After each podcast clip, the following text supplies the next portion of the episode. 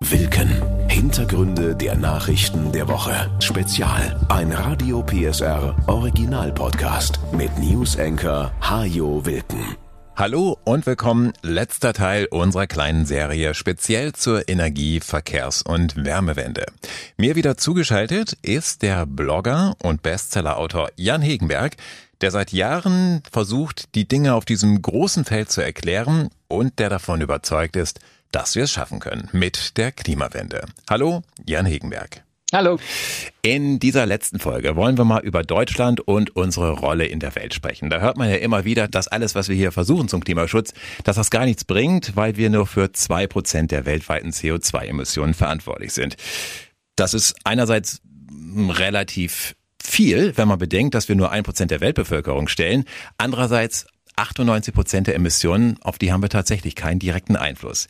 Wie ist denn Deutschlands Rolle in der Welt? Was können wir tun, damit die Erderwärmung insgesamt gebremst wird? Ja, diese zwei Prozent, das ist immer so ein Ding. Ne? Also numerisch stimmt das natürlich irgendwie. In der Konsequenz finde ich es immer ein bisschen seltsam, wenn man dann daraus schließt, dass wir deswegen keinen Einfluss hätten. Denn, naja, es sind ja auch eine ganze Menge Beteiligte. Wir reden, ich glaube, von 180 Staaten oder sowas. Und von denen haben alle bis auf fünf weniger Emissionen als wir. Also wenn alle sich dieser Logik bedienen würden, dann könnte Österreich sagen, na ja, aber wir emittieren ja nur 0,2 Prozent der weltweiten Emissionen. Da machen wir ja erstmal gar nichts, aber erstmal Deutschland was machen. Und auch große Staaten, die ganz große Anteile haben, die könnten sich auch aufteilen. China könnte sagen, wir, wir teilen uns in 15 unabhängige Departments auf, die heißen China 1 bis 15 und die emittieren alle weniger als Deutschland ist nur niemandem was geholfen. Ne? Und das Schöne an der Sache ist ja auch, diese Denke hat sich glücklicherweise weltweit jetzt nicht durchgesetzt. Wenn es jetzt wirklich so wäre, dass Deutschland alleine Vorreiter wäre und wir würden sagen, wir schränken uns ein und versuchen das Klima zu stabilisieren und die anderen sagen alle, ja, uns ist es vollkommen egal mit dem Klima, dann könnte ich es noch halbwegs nachvollziehen. Aber so ist es ja nicht. Energiewende ist ein weltweites Thema. Erneuerbare E-Autos, Wärmepumpen, das ist jetzt glücklicherweise keine deutsche Spezialität. Im Gegenteil, in jeder von diesen Metriken gibt es mittlerweile andere Länder, die uns da voraus sind. Und das meinte ich jetzt nicht hämisch. Also wir haben natürlich super vorgelegt. Wir waren eine Zeit lang richtig weit vorne und sind auch immer noch überall in den Top Ten. Aber die anderen machen mit und das ist eine gute Nachricht. Mhm. Und wir haben ja inzwischen auch wieder einigermaßen ehrgeizige Ziele. Bis 2045 wollen wir klimaneutral sein. Das ist ja nicht nur ein frommer Wunsch aus Sonntagsreden, sondern das ist ja ein Gesetz. Wir haben ja ein Klimaschutzgesetz, in dem das drinsteht, dass wir dieses Ziel erreichen müssen. Was passiert denn eigentlich, wenn wir das nicht schaffen? Ja, das ist eine gute Frage. Ich frage mich mal, was passiert denn, wenn wir das nicht schaffen? Und was passiert, wenn manche Regierungsbeteiligungen sagen, wir tun auch nichts dafür, dass wir das schaffen? Also es ist ja eigentlich ein Gesetz. Da würde ich mir noch wünschen, dass das ein bisschen ja, besser herausgearbeitet wird, was denn da eigentlich die Konsequenz ist.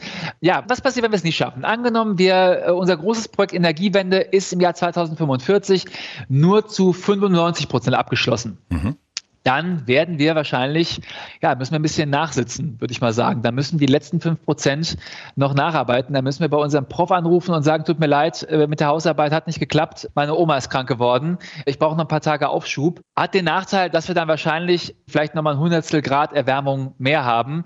Aber das ist ja kein guter Grund, das gar nicht zu versuchen. Große Projekte können immer mal scheitern, aber deswegen lassen wir sie ja nicht einfach. Inmitten dieser Klimawende hat Deutschland jetzt vor ein paar Wochen den Atomausstieg vollzogen. Andere Länder dagegen bauen neue Atomkraftwerke. Da stellt sich natürlich schon die Frage, wer ist denn da auf dem Holzweg? Die oder wir? Ja, das wirkt immer so, als wenn diese Entscheidung jetzt irgendwie auch im Sinne passiert wäre, die Klimakrise aufzuhalten.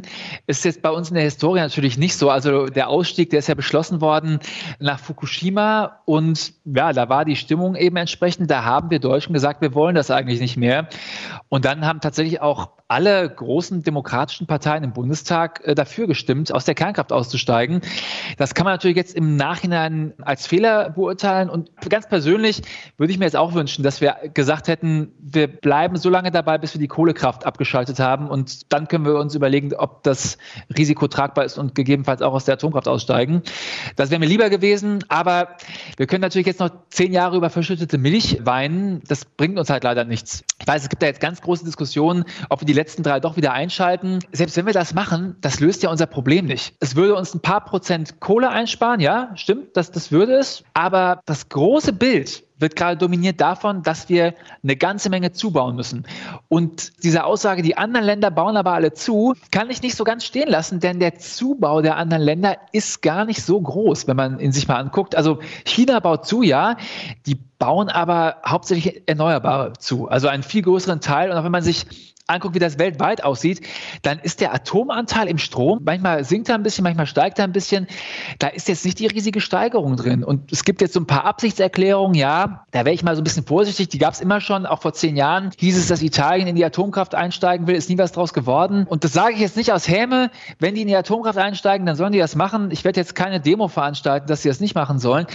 Ich sehe es noch nicht so ganz. Es ist jetzt nicht so, dass die ganze Welt auf einmal in Atomkraft einsteigt. Im Gegenteil, in vielen entscheidenden Ländern gibt es keine neuen Projekte. In den USA gibt es, glaube ich, zwei aktuelle Bauprojekte, in England eins, in Frankreich eins. Was immer die da jetzt ausbauen, das wird lange nicht ausreichen, um das, was aus dem Netz jetzt rausfällt, auch in den kommenden Jahren aufzufangen. Das heißt, der Anteil wird entweder stabil bleiben, also der Atomkraftanteil, oder er wird stagnieren aktuell nach den Ausbauzahlen. Deswegen ist diese Geisterfahrerdebatte, finde ich, ein bisschen emotional. Ich sehe uns da jetzt nicht so als krassen Geisterfahrer. Was ist dran am Argument, okay, wir haben hier unsere drei sicheren Atomkraftwerke, die ja auch 30 Jahre alt waren, abgeschaltet und müssen dafür jetzt Atomstrom aus Frankreich importieren? Ja, das werden wir jetzt in den nächsten Monaten sehen, aber letztendlich ist es ja so, dass wir sind eigentlich Stromexporteur immer gewesen. Das heißt, es ist jetzt nicht so, dass bei uns die große Stromknappheit auf einmal ausbrechen wird, zumal unsere Zubauzahlen halt jetzt gerade auch richtig an Fahrt gewinnen. Also allein wenn wir die Ausbauzahlen des ersten Quartals an Erneuerbaren halten, dann brauchen wir ungefähr anderthalb Jahre, um diese drei Atomkraftwerke zu kompensieren. Und klar, das bedeutet anderthalb Jahre mehr Kohlestrom, also anteilig. Es ist ja nicht so, dass jedes Atomkraftwerk eins zu eins mit Kohlestrom ersetzt wird. Das kann man so einfach auch nicht sagen. Aber dass wir das alles jetzt irgendwie aus Frankreich importieren müssen, wird wahrscheinlich auch nicht der Fall sein. Geht auch gar nicht, weil das Atomkraftwerk Emsland irgendwo im Norden ist. Es gibt nicht die, die Leitung um da jetzt alles aus Frankreich zu holen.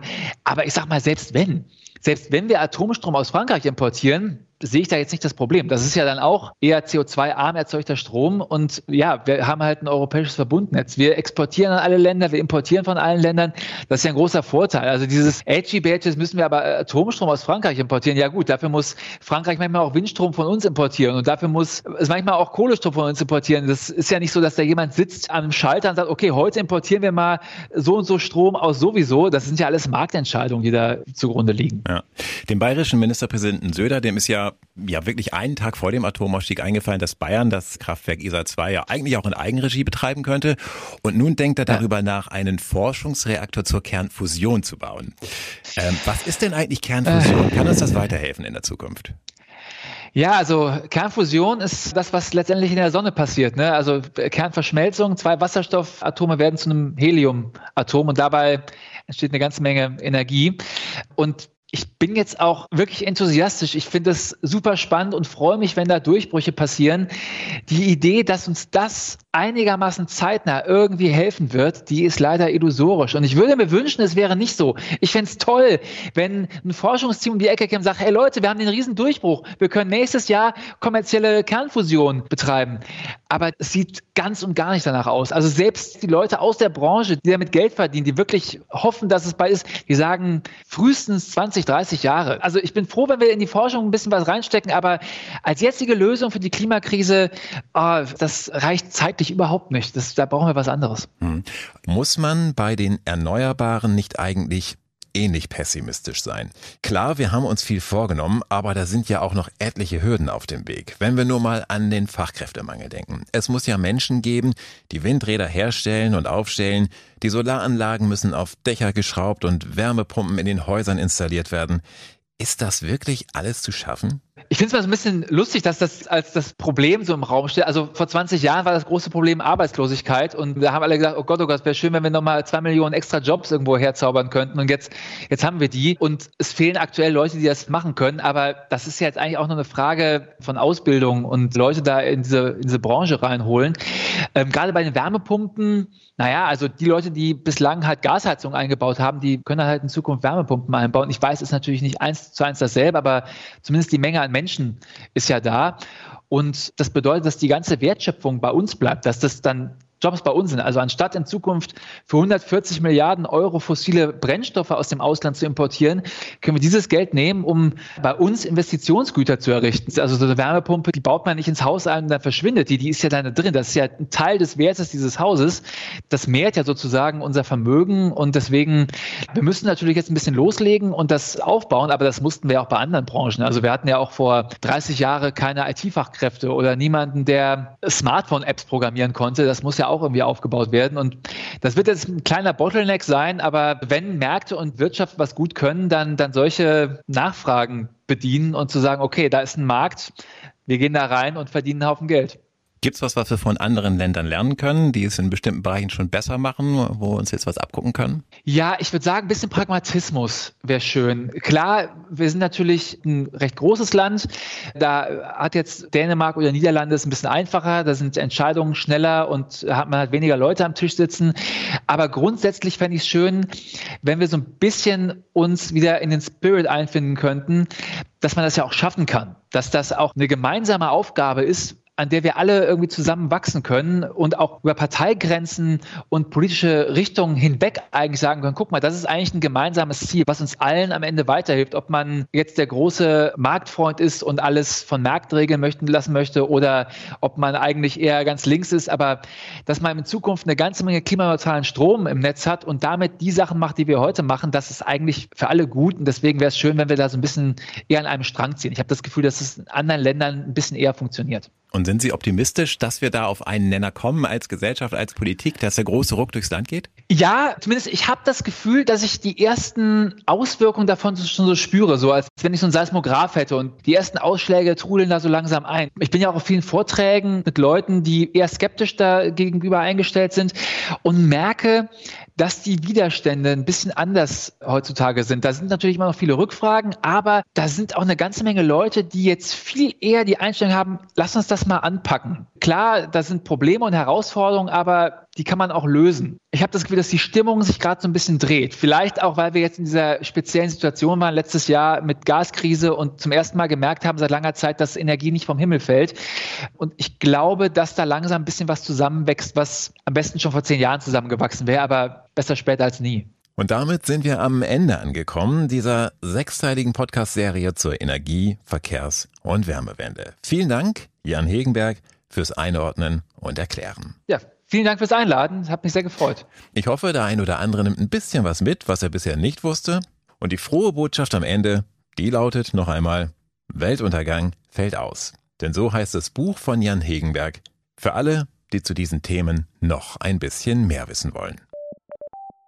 Das war Wilken. Hintergründe der Nachrichten der Woche mit Newsenker Hajo Wilken. Dieser Radio PSR Original Podcast ist eine Produktion von Regiocast, deutsches Radiounternehmen.